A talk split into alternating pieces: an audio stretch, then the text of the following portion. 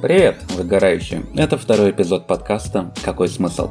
С вами маркетолог Юрий Бреляков и журналист Наталья Петрова. Напомним, что наш подкаст по-прежнему о выгорании, профессиональных кризисах и смыслах, которые мы вкладываем в свою работу. В прошлом эпизоде Юра поделился, как работа с таргетированной рекламой чуть не довела его до нервного срыва.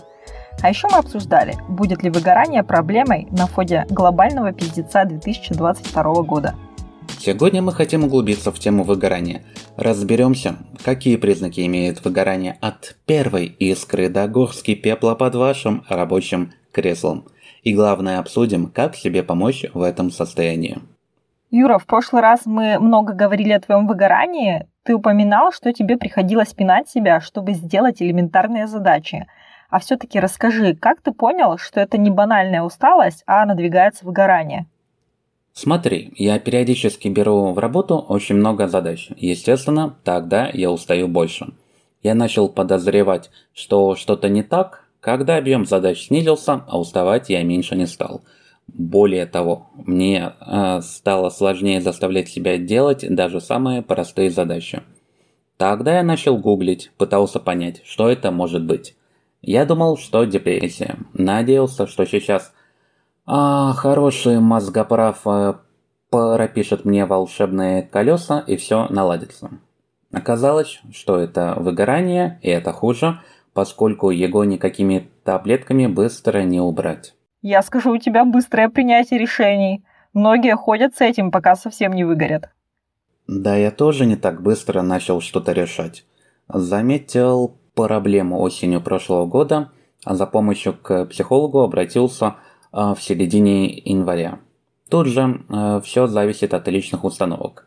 Мне не стыдно обращаться за помощью к специалисту, если я сам не вывожу. А моя семья очень негативно к этому отнеслась и относится, а хотя работа с психологом мне помогает.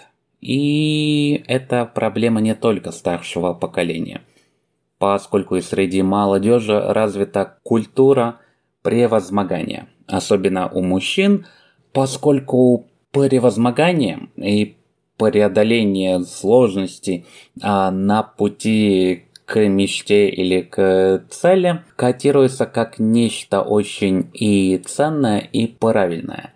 Хотя это создает обычно много сложностей, поскольку если лошадь э, сдохла, с нее надо слезть. Но а возвращаюсь вот к теме мужчин, поэтому они не идут к специалисту не только с выгоранием, но и с проблемами посерьезнее. Особенно если у них э, в окружении поход к э, мозгоправу, это считается за что-то стрёмное и не мужское. Да, солидарна с тобой, но мне есть что возразить. А мужчины, конечно, реже обращаются к психологу, потому что у нас такая вот культура «не плачь, что ты как тряпка, что ты как не мужик». Каждый мужик справляется со своими проблемами сам. Но я хочу согласиться не в этом. У каждого мужчины, особенно семейного, есть внутренняя задача – заработать денег, обеспечить семью. Но когда он приходит домой, для него часто его важные дела закончены, и он, в принципе, может расслабиться. А у женщин, кроме рабочих задач, есть домашняя вторая смена. То узнать, как у ребенка день прошел, проверить домашнюю работу, решить какие-то проблемы детей, например, если у них конфликты в школе. Плюс, конечно, убраться, приготовить. И вот как будто бы вопрос женского выгорания мы не учитываем вот эту всю дополнительную нагрузку. У тебя на эту ситуацию очень женский взгляд. У мужчин очень часто нет возможности не ебашить, в отличие от представительниц прекрасного пола. Ну, я не вращаюсь в тех кругах, где женщины не работают. В моем окружении все женщины работают. Это не занятость такая для удовольствия на пару часиков. Женщины делают карьеру, и многие зарабатывают вполне себе неплохо. А, и эти женщины в работе самоопределяются, вкладываются в нее эмоционально. Конечно, в моем окружении есть мужчины, которые разделяют со своими партнершами бытовые задачи, и если дети есть, то они тоже о них заботятся наравне. В плане это не поиграть часок. Но в среднем по больнице в России мужчины вкалывают, потому что если не будешь вкалывать, то вообще не на что будет жить. И у тебя будут деньги там на пельмени и доширак, но уж точно не на хорошую еду и не на доступную медицину. Но вот домашний быт их заботит меньше, и во всяком случае они его точно не менеджерят и не думают, что там кончается у нас в кухонном шкафчике, и нужно ли купить бумагу туалетную, и какие платежки надо завтра оплатить. Это все ложится на плечи женщины. И мне кажется, важно обозначить эту разницу в мужском и женском выгорании. Ты говорил, что достаточно быстро распознал, что что-то не идет не так в рабочей сфере. И твой уровень осознанности тебе позволил в самом начале с этим разбираться. Но есть же люди, которые забивают и думают, что все пройдет. Как ты думаешь, насколько долго можно продержаться с выгоранием, если не заниматься этой проблемой? Не факт, что я вообще быстро ее распознал.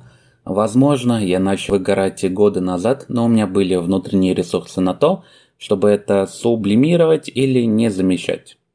Человек э, привыкает к неудобствам и, как я а, говорил в начале от нашего эпизода, адаптируется абсолютно ко всему. Поэтому, если базово заниматься своим здоровьем, есть шанс долго держаться хоть и в дискомфорте, но не терять работоспособность до конца и, в принципе, привыкнуть к этому во многом истощенному состоянию и считать это нормой вот для себя. Я с тобой тут соглашусь и даже могу аргументировать. Я читала классную книгу по выгоранию «Это норм», а, автора карьерный консультант Елена Рязанова. Она говорила, что на любимой работе с высокой эмоциональной вовлеченностью люди вообще выгорают моментально. А на нелюбимой работе этот процесс занимает годы. Если, конечно, не брать какие-то крайности, вроде начальник орет и давит каждый день. Но имеется в виду, когда работа нелюбимая по каким-то своим внутренним причинам. Но это же будет не работа, а та занятость, о которой ты упоминал в прошлом эпизоде. Кто его еще не слушал, рекомендую послушать. Ссылка будет в описании. Он получился интересный и местами забавный. А хотя мое мнение и мнение на Наташу по очень многим вопросам не совпадает. Хотя от этого а, подкаст получился еще более интересный, чем в том случае, если бы у нас мнения совпадали бы. Выгорание – это же не быстрый процесс. Он медленно развивается, выход из него тоже плавный. А, знаешь, выгорание вот, нельзя вот, влететь ногами вперед и также легко вот, вылететь из него а в результате на какого-то судьбоносного вот, рывка. Это это долгий и не самый приятный процесс изменения э, своей жизни. А, неприятный от точки зрения, что он вот не, не быстрый, и тут если ты на, надеешься на, на какой-то быстрый э, результат, что очень часто бывает в том случае, если обращаешься к психологу и ждешь, что вот-вот, и сейчас вот э, станет лучше, но становится лучше весьма не быстро, если это не какие-то очень острые штуки. А, и тут у вовлеченных э, людей есть дополнительные риски, поскольку они не замечают, а когда ты из огонька превращаешься уже в уголек как будто бы самый лучший выход – это контролировать свои эмоции по отношению к работе. Мы же по факту выгораем не от источника стресса, а от того, какие переживания у нас появляются в связи с этим. Да, у всех бывают конфликты с коллегами, могут быть какие-то неприятные моменты с клиентами, нудная рутина. От этого никуда не деться. Но вопрос, как человек реагирует. Если уровень эмоциональной усталости превышает норму каждый день, это все приближает выгорание – ты, кстати, за собой замечал, что ты выгораешь не собственно от процесса, а вот от эмоций? Да, я замечал, что сильнее выгораю от скуки и бессмысленности.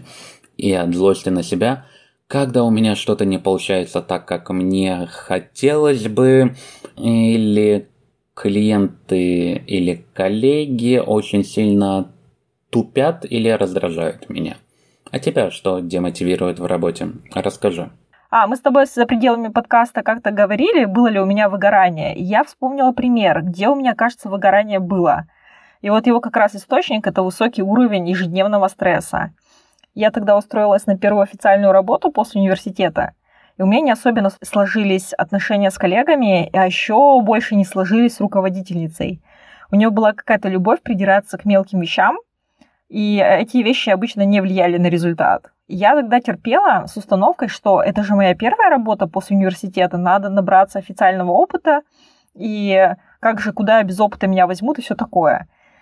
А, но каждый день это было какое-то преодоление и постоянная ненависть. Я продержалась месяцев семь и потом уволилась никуда. Условия были такие, что эмоционально не вовлекаться было невозможно. Понимаю, весьма сочувствую, что у тебя был подобный опыт первой работы. А, надеюсь, что подобный опыт у тебя будет и первым и последним.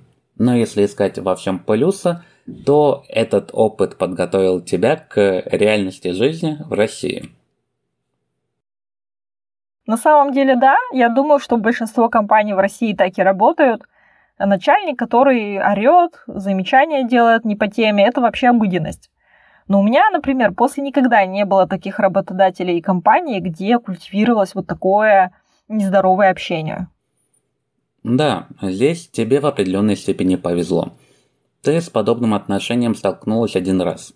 В медиа с этим, наверное, попроще, чем а, в какой-нибудь токсичной э, сфере, скажем, в бухгалтерии. Я не хочу обесценивать э, твой опыт. Просто напоминаю, что многие люди вынуждены адаптироваться на работе к не самой адекватной обстановке и быстро сменить работу или обстановку у них возможности нету. Я тут полностью с тобой согласна, потому что медиа, особенно независимая, это отдельная среда, где люди разделяют общие принципы гуманизма, нетоксичного общения, уважения к личности и вообще какой-то общего творчества. А в какой-нибудь условной бухгалтерии нездоровая атмосфера, потому что у людей там другие ценности и другие нормы.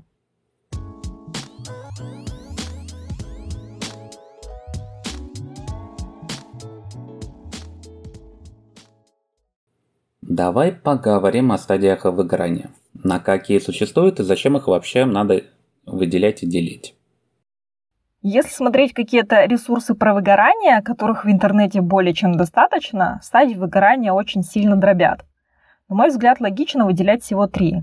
Первая стадия – это когда ты горишь сильно и радостно и относишься к делу с душой. На второй возникает усталость, и человек не успевает отдыхать и перерабатывать стресс, а на третьей уже появляется отвращение к окружающим людям, уже ничего новое не вызывает энтузиазма, и начинаются появляться проблемы со здоровьем. Ты разделяешь это или у тебя есть какой-то свой взгляд? Я это разделяю, но тут надо сказать о четвертой стадии, где уже все. Это полная потеря работоспособности, выгорание дотла, а когда ты как специалист превращаешься уже в пепел и э, зачастую уже и как личность из себя э, представляешь что-то неполноценное. Э, одним словом, та стадия, с которой невозможно справиться самостоятельно, но давай для начала подробнее поговорим о первой. Стадия энтузиазма очень интересная. Ее же никто не распознает как стадию все круто, хочется больше, лучше, сделать еще немножечко. Ты потом набираешь задачи, не думая, что что-то идет не так. А, тут сложно отрегулировать себя в моменте самостоятельно, а может, там надо больше отдыхать, задуматься об этом. Может быть, надо меньше брать на себя. Мне кажется, тормозить это тот навык, который у нас не очень развит. Да, я тут с тобой полностью согласен. Энтузиазм – это когда интересно и есть силы, и ты ищешь на как бы улучшить свою работу. Одним словом, идет размытие э, рабочей жизни и обычной жизни. Это не есть хорошо, но поскольку все-таки надо стараться соблюдать баланс. Мне кажется, это особенно бывает опасно, когда ты что-то на начинаешь. Новый бизнес, новый проект или устраиваешься на новую работу. И особенно если это начало очень хорошее. Ты делаешь еще больше, радуешься результату, а потом раз и приходит усталость. Соглашусь, но в то же время для меня стадия энтузиазма самая приятная и самая желанная. Я сама сейчас точно не нахожусь в стадии энтузиазма, скорее в затяжной второй. И бывает в этом энтузиазме сидишь вечером после работы – смотришь сериал, и вдруг какая-то гениальная идея тебе приходит, ты все откладываешь, потому что тебе кажется, что прямо сейчас это надо сделать, это прям какой-то особенный кайф. А, но в этой стадии, в особой зоне риска еще люди такие, как ты и я, у которых нет семьи и которым, ну, которым никто не скажет, что отвлекись от работы, займись другими делами. Если бы у нас, например, были дети, нам бы не, ну, как бы все равно пришлось отложить свои задачи и заняться домашними заботами. Да, здесь одиноким людям, обделенным семьей, посложнее – я тут еще добавлю, что у тебя будет больше энтузиазма, если он будет э, дополнительно оплачиваться. Очень многих э, мотивируют деньги. А деньги многим дают э, чувство безопасности, уверенности в завтрашнем дне. Особенно если в детстве они были этого ощущения лишены, что в принципе для тех, кто родился в России, особенно вот в небогатой семье, слишком хорошо знакома. Да, но ты тоже в прошлом выпуске говорил на эту тему. В какой-то момент деньги перестают тебя радовать. Когда стадия «не могу позволить себе лишнего», нет денег, ты, конечно, ебашишь. А когда закрываешь какие-то базовые хотелки, то между поработать и еще больше устать, и не поработать, и не заработать, ты выбираешь все-таки не поработать. Да, когда усталость становится сильнее, деньги, пожалуй, меньше мотивируют. Поэтому давай сейчас с тобой поговорим о стадии усталости. О, это моя любимая стадия. Ох, тут самое сложное, как мне кажется, распознать усталость обыкновенную, которая логична и нормальна. Ну, как бы есть пики и спады, это естественный ритм, естественный цикл. И усталость, которая ведет нас уже по кривой дорожке, это первый признак чего-то более серьезного. Усталость опасна, когда ты не можешь регулярно нормально отдохнуть. Самый банальный пример – это со сном, где ты ежедневно спишь не по 8-9 часов, а по 5-6. В условиях больших городов и раннего старта работы это становится хронической проблемой. Плюс еще фишка в том, что на стадии усталости ты начинаешь забивать на нормальное питание – выбираешь доставку вместо домашней еды, отказываешься от спорта. Меньше ходишь на встречи с друзьями, прекращаешь обучаться новому. То есть летит и база для здоровой жизни, и меньше становится сил для какого-то качественного и вдохновляющего отдыха. Да, вот это хороший маркер. Обычная усталость после рабочей недели не сопровождается негативом к рабочим обязанностям, ко всему тому, что ждет нас в начале недели, тебе, как правило, достаточно двух-трех выходных, чтобы выспаться и заняться какими-то другими делами. А потом ты приходишь и легко включаешься в рабочий цикл. А когда ощущаешь беспокойство перед концом выходных, что будет что-то такое сложное, что-то такое неприятное, опять какие-то нудные отчеты, ну вот это уже сигнал, что что-то идет не так. Да, регулярные негативные мысли – это уже третья стадия истощения. Все вызывает раздражение. Запросы от коллег и партнеров бесит. Идея, что надо развивать какой-то проект и развиваться самому, вообще уже не вдохновляет. Э, включается цинизм, и иногда он уже тут может доходить чуть ли не до абсолютизма, а когда начинаешь смотреть э, цинично не, не только на, на какие-то рабочие э, задачи, но и на иные аспекты жизни. И это не слишком хорошо. А в этой ситуации организм начинает бунтовать, потому что его не услышали раньше. Да, но фишка в том, что, на мой взгляд, усталость – самая длительная стадия. И в этой стадии можно очень долго пробыть и с ней не работать. И тогда точно можно прийти к истощению, а это будет очень больно и может привести к потере работы. А усталость такая штука, которую можно как-то там отпуском подлатать, еще там чем-то. Ну, опасная вещь. Согласен, но мне кажется, что ты на отдых смотришь с позиции наемного сотрудника – у фрилансеров и бизнесменов с отпуском все сложно. Я знаю много знакомых и коллег, кто несколько лет не был в отпуске, потому что надо ебашить. Но они и ебашат. У фрилансеров другой риск. Мне кажется, у фрилансеров, э, даже в отличие от предпринимателей, больше сложностей. Ты же как фрилансер не только свою работу делаешь, но ты же общаешься с клиентами, занимаешься всеми этими отчетами и документами, и тебе это все некому делегировать. На тебе завязаны все процессы. А предприниматель с нормально построенной командой может как-то временно отойти от задач. Да, у него, может быть, в этот момент не будет роста прибыли, роста в проектах, но продержаться можно. Это да. Э, часто фрилансеры работают или одни, или в небольших командах, где снижение работоспособности даже одного человека очень сильно и негативно влияет на итоговый результат. Да, такое есть, но у предпринимателей другой риск. У него есть головная боль за всю команду, ну, чтобы хотя бы все вовремя получили зарплату. И такой у него любой длительный простой все-таки отражается на всем бизнесе. Это да, поэтому мы с нетерпением а, будем ждать вашу историю о выгорании, особенно если вы предприниматель. Это будет э, очень интересно. Но давай вернемся к нашим стадиям. Итак, истощение – это усталость в квадрате. Тут уже обычно человека все заебало и хочется все резко изменить.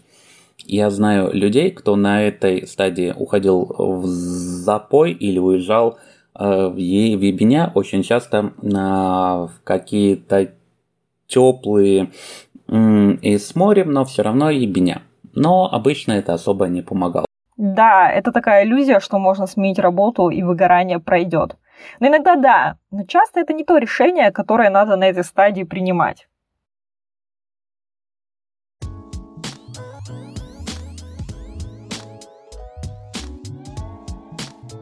Давай с тобой поговорим о первых шагах к выходу из выгорания. Как тебе кажется, что может помочь? Как мне кажется, надо понять, что конкретно приводит к ощущению тлена и усталости. Это могут быть как конфликты с коллегами, с клиентами, так бумажная рутина или какие-то задачи, которые уже не соответствуют уровню профессионализма. И вот нужно найти проблему и потом думать, как ее решать. Если это как в моем примере, токсичная среда, то все надо тут шаги предпринимать, чтобы как можно быстрее из нее выйти. А если это кризисы другого рода, то я бы рекомендовала пойти на психотерапию или в коучинг. Отмечу, что иногда встречаются настолько специфические психологи, что после визита к ним может пропасть все желание лечить вы выгорание, и надо лечить последствия похода к этому в кавычках специалисту. Да, есть такие риски. Не всегда специалисты это специалисты. Но если поискать спеца по рекомендациям или на проверенных платформах, даже одна-две встречи могут оказаться очень поддерживающими. Ты можешь на проблему посмотреть со стороны. И вообще суть терапии, чтобы человек помогал тебе посмотреть на ситуацию новыми глазами, найти какие-то э, непривычные тебе способы решения этой задачи. А когда ты внутри выгорания, ты вот скорее всего обладаешь каким-то тоннельным зрением, и ты уже не видишь, что происходит. Скорее всего, за один или два сеанса, к сожалению, ничего полезного не будет. Поскольку первые сеансы, они водные, специалист м- пытается понять суть э, проблемы, поэтому они будут для человека нести меньше пользы, чем, скажем, четвертый или пятый сеанс. В любом случае, визит к специалисту – это must-have. Э, и за эту фразу любители русского языка среди слушателей нашего подкаста могут меня ментально пнуть. И если специалист заметит, что ваше состояние совсем не ок, он направит к психиатру, и тот выпишет э, таблетки.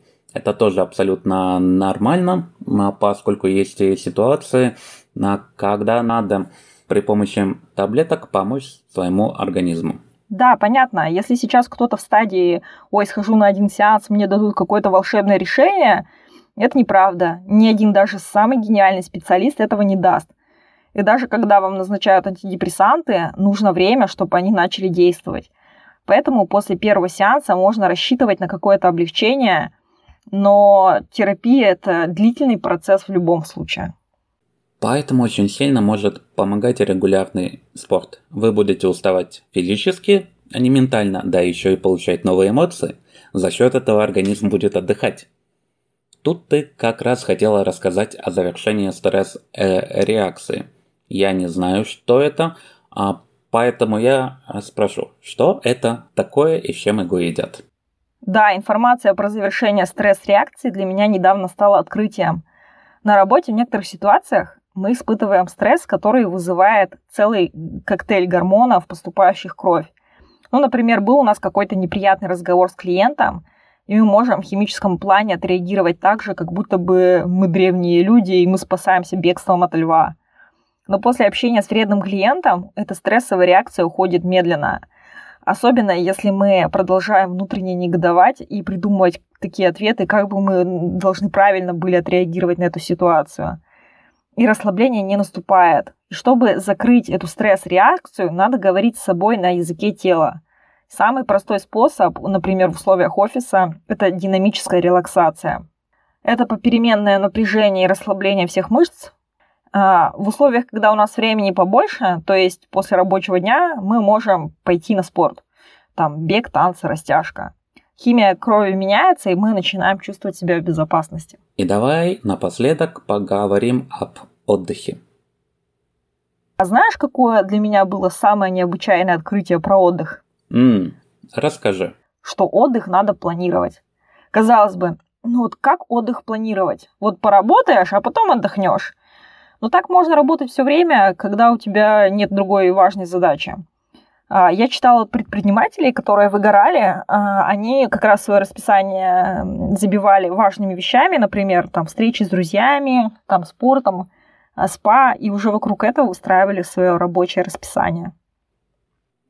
Знаешь, звучит интересно.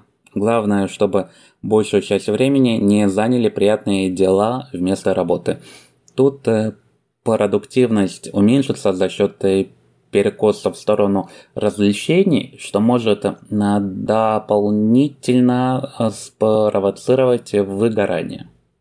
Слушай, я думаю, что зрелый человек может соблюдать баланс отдыха и работы особенно предприниматели и фрилансеры, потому что они априори бывают более зрелыми, потому что несут на себе достаточно ответственности. А принудительно это надо делать э, трудоголикам, у которых вот этот баланс все время смещается в сторону рабочих задач. Тут все очень сильно зависит от окружения. Если оно само способствует усталости и выгоранию, то надо менять окружение. Я имею в виду, когда друзья подбивают на нездоровый отдых, ну вот из серии еще, еще год ты заморачиваешься, а давай прибухнем. Или родные начинают э, капать на мозг и способствуют э, стрессу. Вот из серии «А зачем вот тебе вот и нужен э, психолог?» Да, какое выгорание – это фигня. И тут вопрос. Что еще хуже? такие встречи или те же переработки. Да, в следующем эпизоде мы как раз хотим обсудить, как окружение влияет на наше выгорание. Мы были бы рады найти героя среди наших слушателей, кто столкнулся с критикой родных, что это вообще не выгорание, а лень. Спасибо, что были с нами. В следующем эпизоде мы обсудим, как быть, если ваше окружение не верит в выгорание – как справляться с трудностями, если близкие считают вас лентяем, а ваша удаленная работа и не работа вовсе. Подписывайтесь на подкаст, ставьте нам лайки и делитесь обратной связью. Мы все читаем, и вы помогаете нам расти. До новых встреч!